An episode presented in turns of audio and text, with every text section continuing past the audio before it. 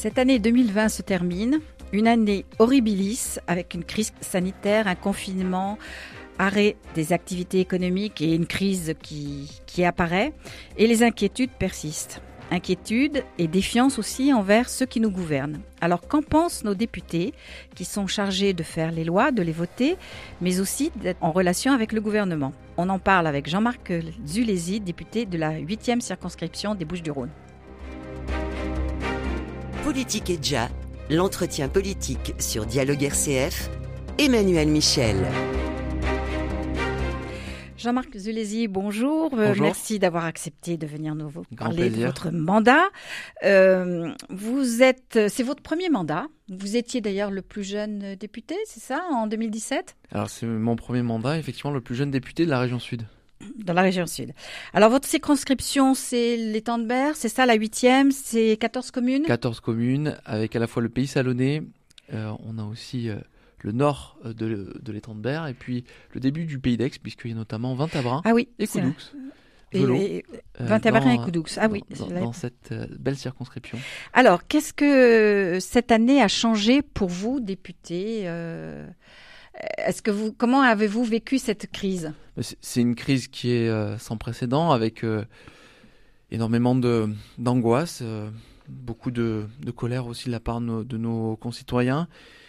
Mais c'était une année riche humainement, je, le dis, parce que lorsqu'on est élu, notre rôle c'est d'être sur le terrain, d'être auprès de ceux qui souffrent, de faire remonter leur détresse au niveau national.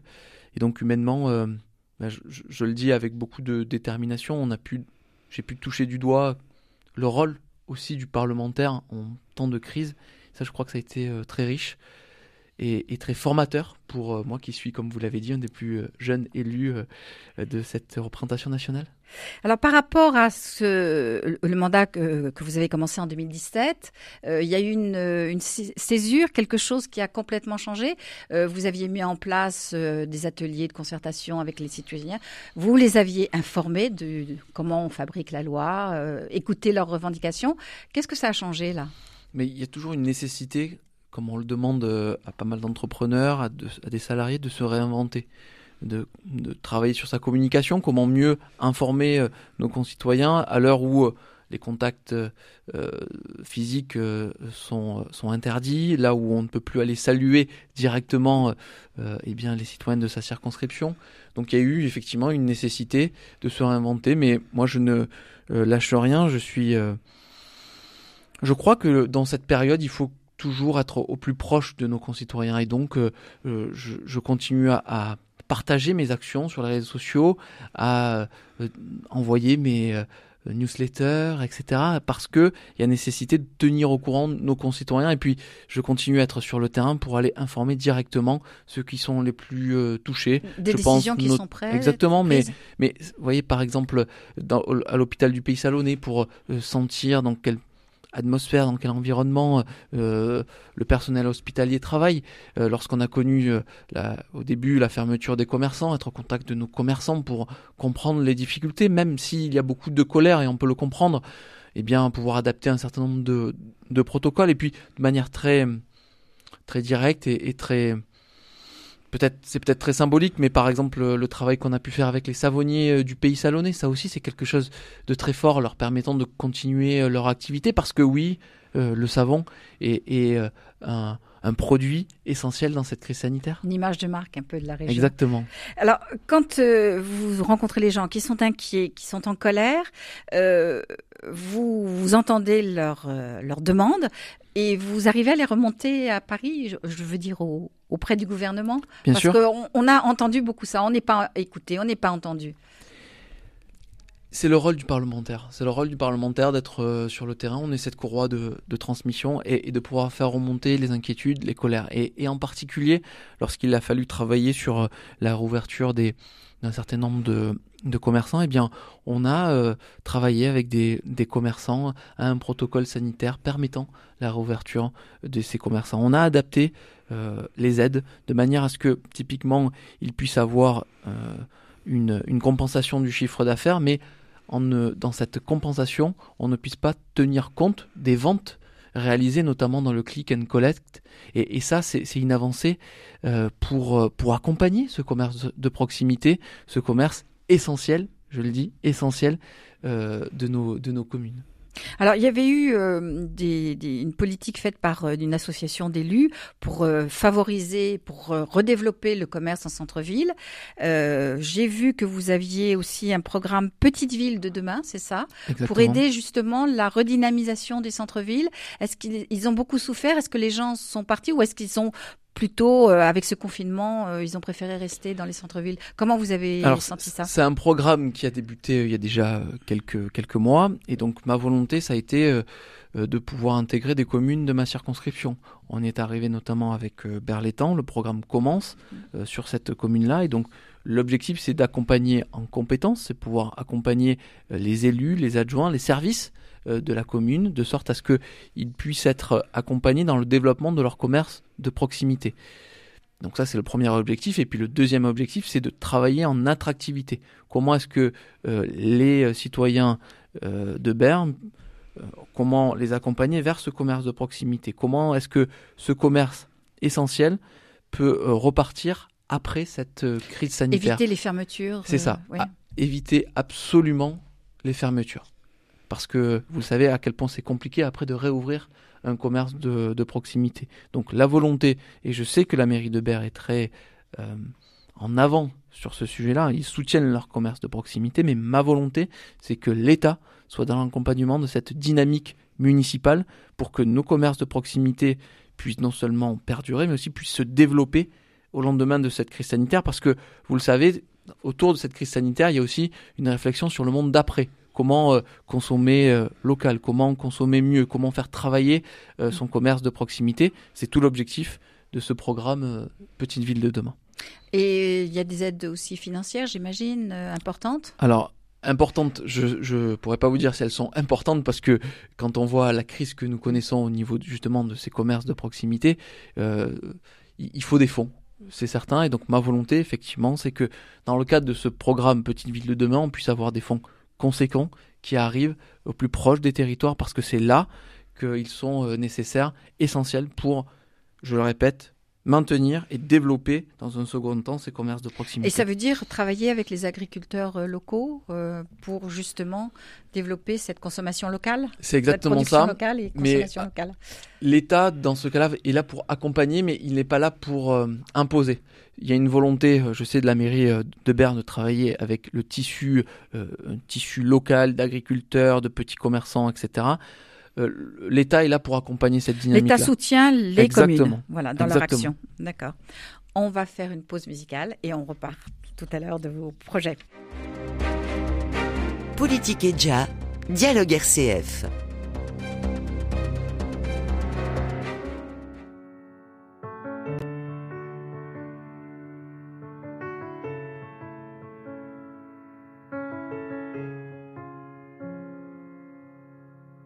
Accepter, mesdames, ces quelques mots comme un hommage à votre jante que j'admire qui crée en chaque homme un orage. Au cinéma ou dans la vie, vous êtes les plus beaux personnages. Et sans le vouloir, vous tenez nos cœurs et nos pensées en otage. Veuillez accepter, mesdames, cette déclaration comme une tentative honnête de réparation. Face au profond machisme de nos coutumes, de nos cultures, dans le grand livre des humains, place au chapitre de la rupture. Vous êtes infiniment plus subtile, plus élégante et plus classe que la jante masculine qui parle fort prend toute la place. Et si j'apprécie des deux yeux quand tu balances ton corps, j'applaudis aussi des deux mains quand tu balances ton port. Derrière chaque homme important se cache une femme qui l'inspire. Derrière chaque grand être humain précède une mère qui respire. La femme est l'avenir de l'homme, écrivait le poète. Eh bien l'avenir s'est installé, et depuis belle lurette. Vous êtes nos muses, nos influences, notre motivation et nos vices. Vous êtes Simone Veil, Marie Curie, Rosa Parks, Angela Davis. Vous êtes nos mères, vous êtes nos sœurs, vous êtes caissières, vous êtes docteurs. Vous êtes nos filles et puis nos femmes, nous on vacille pour votre flamme. Comment ne pas être en admiration et sans commune mesure? Pour celles qui portent et fabriquent pendant neuf mois notre futur. Pour celles qui cumulent plusieurs emplois et ce sans sourciller. Celui qu'elles ont dans la journée est le plus grand, mère au foyer. Veuillez accepter, mesdames, cette réelle admiration de votre force, votre courage et votre détermination. Veuillez accepter, mesdames, mon aimable faiblesse. face à votre fragilité, votre empathie, votre tendresse. Veuillez accepter, mesdames, cette petite intro, car l'avenir appartient à celle qu'on aime trop. Et pour ne pas être taxé de premier degré d'anthologie, veuillez accepter, mesdames, cette délicate démagogie. Politique et déjà, l'entretien politique sur Dialogue RCF. Alors nous sommes avec Jean-Marc Zulési, député de la 8e circonscription des Bouches-du-Rhône. Euh, on écoutait euh, Grand Corps Malade, mesdames. Euh, c'est votre choix? Pourquoi? C'est mon, une ode à la- aux femmes? Euh, c'est- mon choix parce que euh, alors c'est- très personnel, mais euh, c'est l'occasion de, de rendre hommage euh, à ma grand-mère qui qui a qui, qui m'a accompagné, euh, de rendre hommage euh, à ma mère, de rendre, hommage à ma femme et, et- et à ma fille. Et votre mère, votre grand-mère, ce sont elles qui vous ont poussé dans la politique, qui vous ont, qui ont facilité votre. euh, Elles, elles m'ont pas elles m'ont pas forcément poussé vers vers la politique, mais elles m'ont toujours elles ont toujours été euh, à mes côtés, elles ont toujours été euh, là et, et donc voilà Alors je vous pose la question pourquoi est-ce que vous êtes engagé en politique? Qu'est-ce que ça représentait pour vous? Parce que c'est votre premier mandat. Vous, vous étiez militant, euh, je crois, euh, avant, mais Oui, en fait, je me suis toujours intéressé euh, à la politique et là, pour le coup, c'est mon père qui m'a qui m'a mis de- dans le bain. Euh, et mais euh, mais au final, j'ai pas fait des- des- d'études politiques au sens Non, strict du terme. hein, et donc, crois, je suis oui, comme je suis ingénieur en génie mécanique, j'ai fait des études euh, scientifiques. Mais la venue d'Emmanuel Macron, eh bien, a fait que ça correspondait véritablement à ce que un jeune euh, à l'époque de 26, 27 ans euh, concevait de, la politique. Et donc j'ai souhaité m'engager à, ses côtés, mais à l'époque j'imaginais pas de devenir parlementaire si tôt. Et donc euh, quand l'occasion s'est offerte à moi, mais je me suis engagé avec cette sincérité profonde de pouvoir agir pour les, pour les citoyens et surtout changer l'image de la politique en étant engagé presque 7 jours sur 7, euh, 20 oui, heures il y a une partie 24. à Paris et une partie sur le C'est ça, territoire. c'est ça. Euh, à l'Assemblée, vous êtes membre de la Commission du développement durable et de l'aménagement du territoire. C'est un choix de votre part ou euh, la- les répartitions se font euh, dans le groupe en fonction de... C'est une bonne question parce que ça a été le, le, com- le premier combat en arrivant à l'Assemblée nationale, c'est si- siéger dans la commission développement durable et aménagement du territoire. important pour vous. C'était essentiel. Et, et vous savez, ça fait partie de ces luttes. En fait, qu'on on, on ne doute pas, mais on se doute pas, mais pouvoir siéger dans la commission que l'on souhaite, euh, c'est, il faut souvent user d'arguments très forts. Et donc, euh, j'étais très fier dès le départ, et, et c'est ce qui a valu que, voilà, j'ai eu pas mal de responsabilités euh, par la suite, et j'en suis désormais le coordinateur, parce que chaque groupe politique a un coordinateur, ce qu'on appelle les whips dans la commission, dans Ah, les commissions. La WIP, ça veut dire quoi? Et, et, et donc, on est là pour coordonner l'ensemble des travaux de la commission. Alors, euh, cette commission de développement durable, donc c'est l'environnement, c'est ce que Oui. vous disiez, consommer local. L'aménage- L'aménagement du territoire, ça concerne aussi toutes les infrastructures, y compris la mobilité. Et on voit dans cette période de confinement que tout le travail qui avait été fait pour développer les transports en commun, éviter le déplacement individuel, euh, bah, les gens changent leur façon de faire. Qu'est-ce que, comment les députés vont pouvoir euh, réagir à ça, Alors, on a cette une, tendance qui on a revient une, euh, une loi d'orientation des mobilités qui a été promulguée euh, il y a un peu plus euh, d'un an et on est euh, pile dans cet objectif, c'est-à-dire améliorer la mobilité du quotidien. C'est un peu la frustration que j'ai moi en tant que parlementaire, c'est qu'à partir du moment où vous votez une loi, le temps qu'elle s'applique, eh bien il faut plusieurs années. Et donc je pense que on, verra l'application de cette loi d'orientation des mobilités dans les 5, 6, 7 ans à venir, avec une, volonté de pouvoir associer mieux les citoyens à la prise de décision des choix en matière de mobilité, une volonté de mettre en avant aussi une mobilité plus verte. J'ai porté le forfait mobilité euh, durable dans cette loi d'orientation des mobilités. Juste un mot sur ce forfait. 500 euros par an pour laisser sa voiture au garage. Aller au boulot, euh, au travail, en vélo, en trottinette. Alors au garage, pas forcément parce que vous pouvez y aller aussi en covoiturage et ces frais de transport vous sont remboursés. Il faut simplement le négocier avec euh, son patron. Mais c'est un, formidable outil. Et vous pensez qu'on arrivera à re- remobiliser les gens pour justement, Ah, J'en suis euh, convaincu. malgré hum, cette tendance là où Je- chacun se referme dans, Alors, je- dans sa voiture? j'en suis convaincu parce que, vous savez, euh, je suis de Salon de Provence, il m'a fallu euh, une heure et demie pour venir ce matin, et donc il faut absolument mettre en avant euh, ce transport, ce transport solidaire, ce transport basé sur le développement durable. Et en plus de ça, pour terminer sur la loi d'orientation des mobilités, on met des moyens très forts de manière à ce que le ferroviaire revienne sur le devant de la scène. Oui, qui va connaître des difficultés, le ferroviaire, là. Oui, mais il est soutenu. Il, est soutenu, euh, et on est un des pays en, euh, dans le monde qui soutient le plus euh, son secteur ferroviaire. On y tient énormément, c'est une fierté nationale. Alors, comme député de la 8e circonscription, vous avez l'étang de Berre dans votre circonscription et pour vous, c'est important. Et donc, il y a euh, une, euh, une commission pour la réhabilitation. C'est long, hein, ça fait des années qu'on parle de cette réhabilitation de l'étang de Berre. Vous en êtes où là maintenant? Oui, alors, on a mis en place une commission parlementaire avec Éric Diard, donc qui est républicain, Pierre Daréville, communiste, et moi de la République En Marche. Donc, c'est inédit. Des parlementaires d'étiquettes différentes se réunissent. On s'est réunis, on a fait un travail pendant presque un an mmh. et on a rendu un rapport, 20 propositions en vue de la réhabilitation de cet étang de berre. Et donc nous, euh, avons déjà rendu ces, conclusions.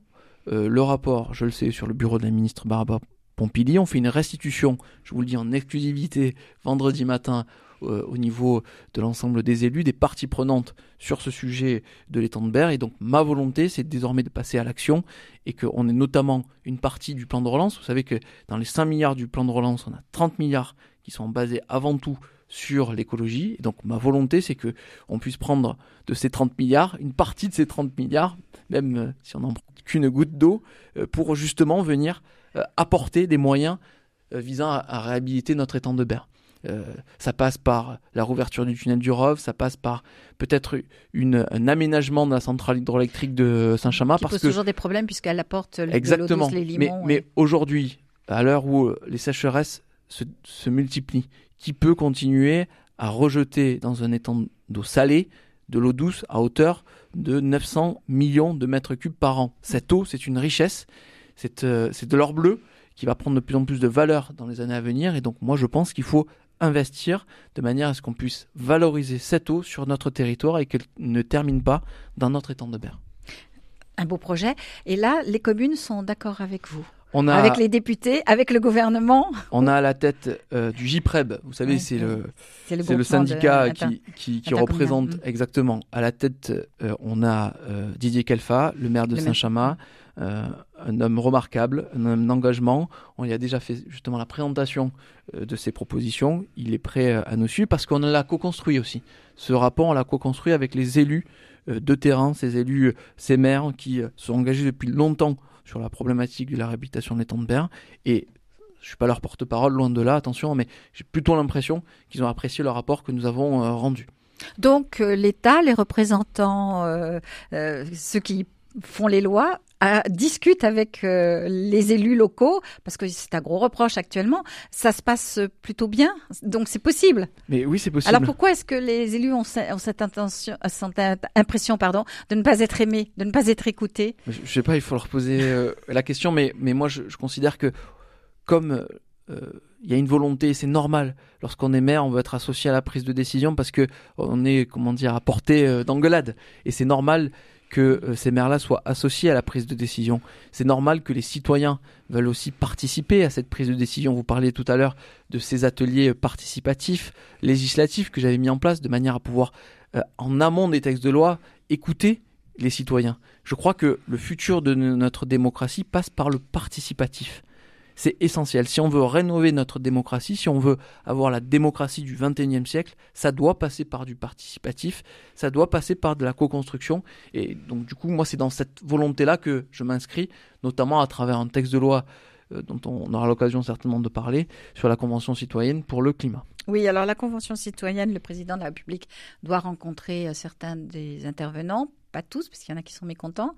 Euh, qu'est-ce qui va se passer? Parce qu'on ils ont eux aussi l'impression de ne pas, de pas avoir été entendus, en tout cas. Alors vous avez raison de dire, cet après-midi, le, président de, la République, alors c'est lundi après-midi, le président de la République euh, reçoit euh, une partie des citoyens. C'est un, c'est un format complètement inédit. Pour la première fois, des citoyens, 150, viennent, ont fait un travail exceptionnel pour faire des propositions visant à baisser à 40% nos gaz à effet de serre, lutter contre le réchauffement climatique. Et donc, euh, il y a un certain nombre d'arbitrages politiques de sorte à ce qu'on ait un texte de loi présenté en Conseil des ministres L'objectif, c'est le 27 janvier, et par la suite que le Parlement, la représentation nationale, puisse se saisir de ce texte de loi et puisse débattre des propositions de la Convention citoyenne pour le climat. Et donc, effectivement, il y a un peu de, frustration, un peu de colère, parce que dans le texte du, gouvernement, eh bien, les citoyens ont l'impression qu'ils n'ont pas été, une partie des citoyens ont l'impression de ne pas avoir été entendus. Moi, ce que je leur dis, c'est qu'une étape, c'est qu'une étape. On a le Parlement qui est là aussi pour récupérer un certain nombre de propositions, pour en débattre et pour améliorer euh, ce texte de loi. N'oublions pas que c'est quand même le rôle euh, du, de Parlement. Ils sont Sensibles, sensibilisés à cette question, les parlementaires, pas seulement ceux de votre majorité. Tout à l'heure, je vous parlais de démocratie euh, participative. Si on veut justement lutter contre cette défiance vis-à-vis du système politique, il faut absolument, absolument rénover et donc faire comprendre à l'ensemble des parlementaires qui peuvent être les plus euh, réticents que pour construire cette démocratie du XXIe siècle, eh bien, nous devons absolument lier démocratie représentative, Parlement, et démocratie participative, les citoyens. C'est euh, un enjeu essentiel et ça sera aussi euh, tout le rôle de députés qui sont convaincus comme moi de pouvoir eh bien, expliquer aux parlementaires les plus réticents, les sénateurs comme les députés, qu'il faut absolument aller dans ce sens-là. Et est-ce que, je, vais vous parler de la métropole, ex-Marseille, qui soulève encore quelques contestations, bien qu'elle existe depuis euh, quatre ans maintenant. Euh, est-ce que vous pensez que c'est aussi un, bon, une bonne échelle pour discuter, pour cette démocratie participative? Euh, Est-ce qu'il faut l'améliorer? Moi, je pense qu'il faut qu'on ait une, métropole qui soit plus proactive, une métropole qui soit Pareil, dans la proximité, parce que forcément, lorsqu'on est euh, cornionné, qu'on habite à Cornion-Confou, qu'on habite à Saint-Chamas, qu'on explique que finalement il y a un certain nombre de décisions qui vont être prises depuis Marseille, eh bien, euh, on a l'impression que ça enlève un peu de, pouvoir et de la proximité. Donc, je pense qu'il faut redonner un certain nombre de compétences de proximité aux maires, et par la suite garder des, les grandes compétences en matière de mobilité, d'environnement, d'économie au niveau de cette avec métropole, un projet avec un projet métropolitain, avec un projet métropolitain qui, une nouvelle fois, projet métropolitain dans lequel nous pourrions associer les citoyens, dans lequel on, puisse avoir une véritable vision et qu'on montre à quel point cette métropole peut être pertinente pour notre territoire. Moi, j'en suis convaincu. Mais ça, ça, pose aussi certain nombre de questions sur les moyens, une question sur, les, sur le périmètre de cette métropole. Vous savez qu'il y a le, fameux projet fusion métropole-département. Et oui, il en est où d'ailleurs J'ai quand même espoir. j'ai quand même espoir, bien que ça paraisse un peu loin et que le combat ne soit pas encore menée, mais que dans la fameuse loi de décentralisation, la fameuse loi 3D, qui s'appelle maintenant la loi 4D, euh, on puisse pouvoir discuter de ce sujet-là. Sans trop m'avancer, je pense que on pourrait avoir le débat autour de en septembre 2021. D'accord, dans un peu moins d'un an. C'est ça. Bon. Euh, et puis avant les, présidentielles et les législatives. Oui. Oui. oui. Euh, vous êtes. Euh, c'est un mandat qui vous plaît. est-ce que vous aviez envie ou est-ce que vous envisagez un mandat plus local c'est, un mandat qui me passionne. C'est un mandat qui me passionne parce que on est sur le terrain, on fait la courroie de transmission avec auprès du, du gouvernement. Euh, et donc, euh, donc oui, malgré les difficultés, on a connu la crise des gilets jaunes, euh, la réforme contre les retraites, là, cette oui, là vous n'avez pas eu beaucoup de chance. Hein, crise, crise sanitaire, je ne sais pas si c'est une question de chance, mais humainement, ça m'apporte énormément et j'ai l'impression, à l'heure où on nous dit que les parlementaires, certaines personnes nous disent que les parlementaires ne nous servent pas à grand chose, de servir, de servir ma patrie, de servir ma nation, servir les citoyens. Et donc, en ce sens-là, oui, je me plais beaucoup dans ce mandat parlementaire. On verra ce qui va se passer en 2022. Vous savez, en politique, les mm. choses, euh, beaucoup de choses peuvent euh, évoluer. Donc, euh, et n'oublions pas aussi que je suis un ingénieur. Je suis un ingénieur en génie mécanique. J'étais chef de projet. Je suis très attaché à l'industrie. Donc, je suis pas là pour pour pour vous annoncer une carrière de 50 ans député. Donc, moi, je m'inscris avant tout pour servir, servir mon pays et être utile à la nation. Alors, on est à quelques jours de Noël, hein, en cette fin d'année. quel message vous voudriez faire passer à vos concitoyens? C'est un message d'espoir. Espoir parce que on a connu une année 2020 euh, compliquée, c'est vrai. Certaines familles ont été euh, touchées par euh, des décès, touchées par ce Covid. Et moi, je veux donner beaucoup d'espoir en disant que 2021 sera l'année du renouveau. On nous parle souvent sans être euh, utopiste, hein, mais du monde d'après. Je crois beaucoup dans ce monde d'après. Euh, mettre en avant euh, les avantages de notre pays. Notre pays a tenu, tient face à ce Covid. On a un service hospitalier qui est euh, des services hospitaliers qui sont exceptionnels. Et donc tout ça réuni montre à, quel point notre euh, France, l'Europe, a des atouts considérables. Et donc moi je veux donner ce message d'optimisme, d'espoir en vous disant que 2021, sans être, euh, sans lire dans une boule de cristal, c'est certain. Mais le politique, il doit être là aussi pour donner de l'espoir et, dire, moi je vais me battre pour que demain soit un jour euh, meilleur et que l'ensemble de, de nos concitoyens puissent se retrouver dans une société unie où euh, où l'optimisme est de rigueur, tout simplement. Et est-ce que vous allez juste à la rencontre de vos concitoyens parce qu'on sait que on ne pourra pas se réunir, on ne pourra pas faire de grands repas familiaux. Les églises sont quand même, elles sont ouvertes, mais bon, tout le monde ne peut pas y aller. Est-ce que vous allez être présent pour leur dire euh, c'est exceptionnel, enfin? Oui, c'est, on vit une période qui est complètement exceptionnelle. Mm. Il y a des protocoles qui sont peut-être très stricts, mais une volonté au moins de préserver euh, Noël une volonté de préserver Noël, il faut le dire. Mais ça, ça appelle aussi à la plus grande attention. Ce n'est pas parce que on lâche un petit peu la vis, on dessert la vis pour Noël qu'il faut euh, euh, oublier qu'on est en phase de crise sanitaire. Donc euh, moi j'en appelle à la plus grande précaution. Et oui, je continuerai à être près de nos concitoyens, même le jour de Noël, pour tout simplement leur apporter ce message d'optimisme et ce message d'espoir. Très bien. Merci beaucoup, Jean-Marc Zulesi. Je rappelle que vous êtes député de la 8e circonscription des Bouches-du-Rhône autour de l'étang de Berre et Salon de Provence. Et eh bien, on espère que 2021 sera une année meilleure. Et puis, peut-être que vous aurez de bonnes nouvelles pour 2021. Merci beaucoup. Merci, à vous. Vanegas. Et merci à vous, chers auditeurs. Vous pouvez réécouter cette émission sur notre site RCF.